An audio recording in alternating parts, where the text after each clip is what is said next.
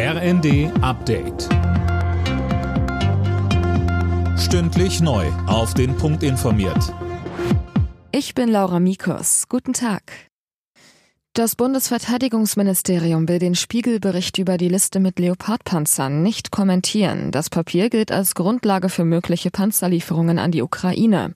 Mehr von Tim Britztrup. Verteidigungsminister Pistorius hatte angekündigt, dass erstmal der genaue Bestand erfasst werden soll, bevor Leopardpanzer an die Ukraine geliefert werden.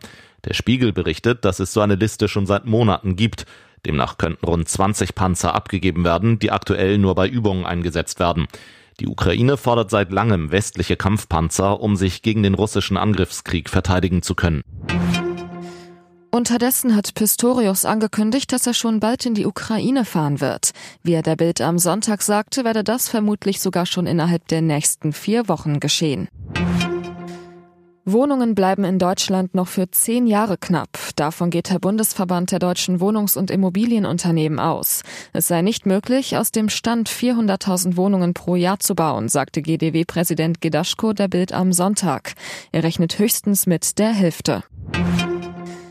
Deutschland und Frankreich feiern. Heute vor genau 60 Jahren haben beide Länder den Élysée-Vertrag unterschrieben und damit quasi das Fundament für ihre Freundschaft gelegt.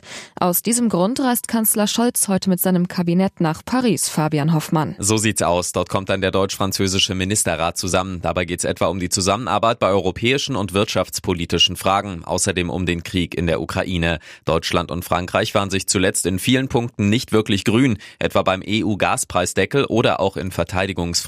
Eigentlich sollte sich die deutsch-französische Ministerrunde bereits im Oktober treffen. Das Ganze wurde aber verschoben, offenbar weil die Differenzen zu groß waren. Alle Nachrichten auf rnd.de